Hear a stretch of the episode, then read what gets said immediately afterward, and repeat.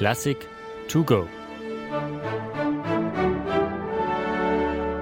Mit Julius Heile.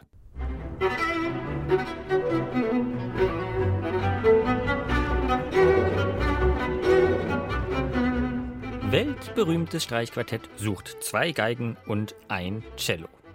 Ha, ha, ha. Tja, Bratscherinnen und Bratscher müssen einiges einstecken können. Über kein anderes Instrument kursieren so viele abfällige Witze. Wer Viola spielt, ist offenbar technisch ungeschickt, etwas blöd, naiv und langsam. So sticheln jedenfalls diejenigen, die es nie selbst versucht haben, der tiefer gelegten Geige ihre edlen Töne zu entlocken. Geschweige denn, die oft alles andere als trägen Bratschenstimmen zu spielen.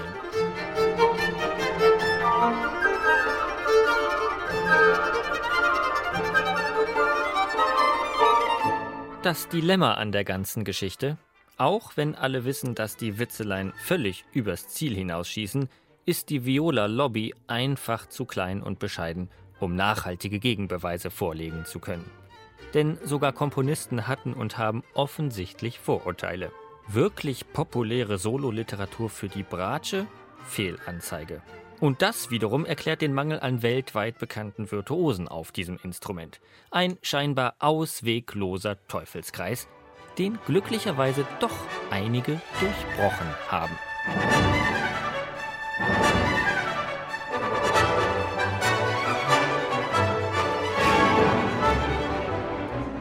Einer davon ist der britische Komponist William Walton. Der sah überhaupt kein Problem darin, ein vollwertiges Konzert für Solo, Viola und Orchester zu schreiben.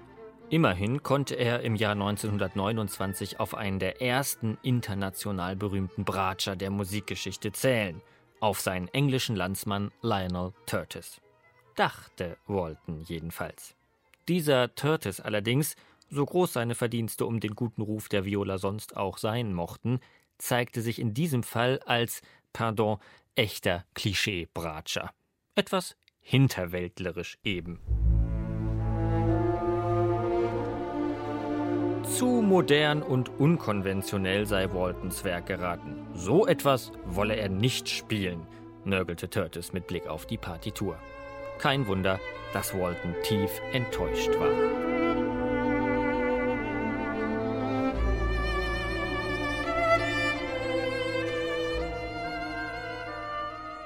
Hatte der gute Curtis etwa alle Vorzüge des Werks übersehen? Hatte er nicht bemerkt, wie Walton die Vielseitigkeit und den persönlichen Charakter der Bratsche vorbildlich auskostete?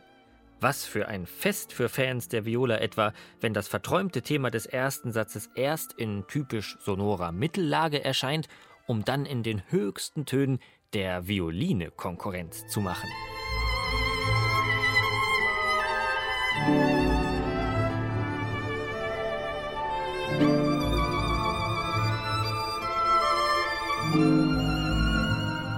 Und wie neidisch müssen erst alle Geiger auf das satte, tiefe Register der Bratsche im zweiten Thema blicken.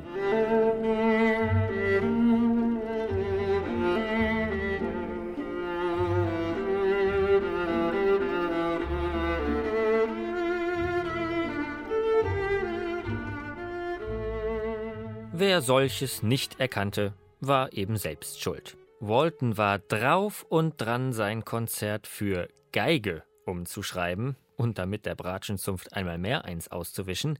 Da kam Rettung von einem dritten Viola-Pionier.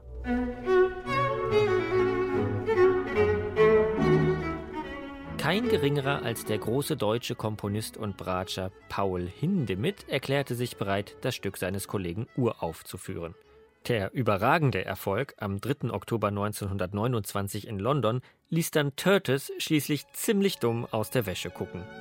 Walton war es gelungen, nicht nur seinen Ruhm als wichtigster zeitgenössischer Komponist Englands zu festigen, auch hatte er den Bratscherinnen und Bratschern dieser Welt ein großes Solokonzert geschenkt, an dem bald keiner mehr vorbeikam.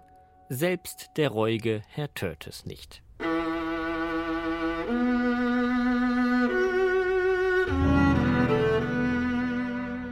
Und wer weiß, vielleicht hat ja Walton sogar ein wenig von dieser Hoffnung auf bessere Bratschenzeiten in sein Werk hineinkomponiert. Ein wunderschöner und keine Angst, wirklich gar nicht zu moderner Epilog beschließt das dreisätzige Stück.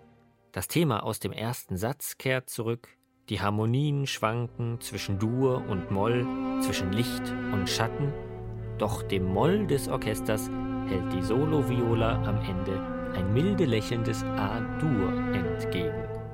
Bratscherinnen und Bratscher müssen eben nicht immer einstecken können.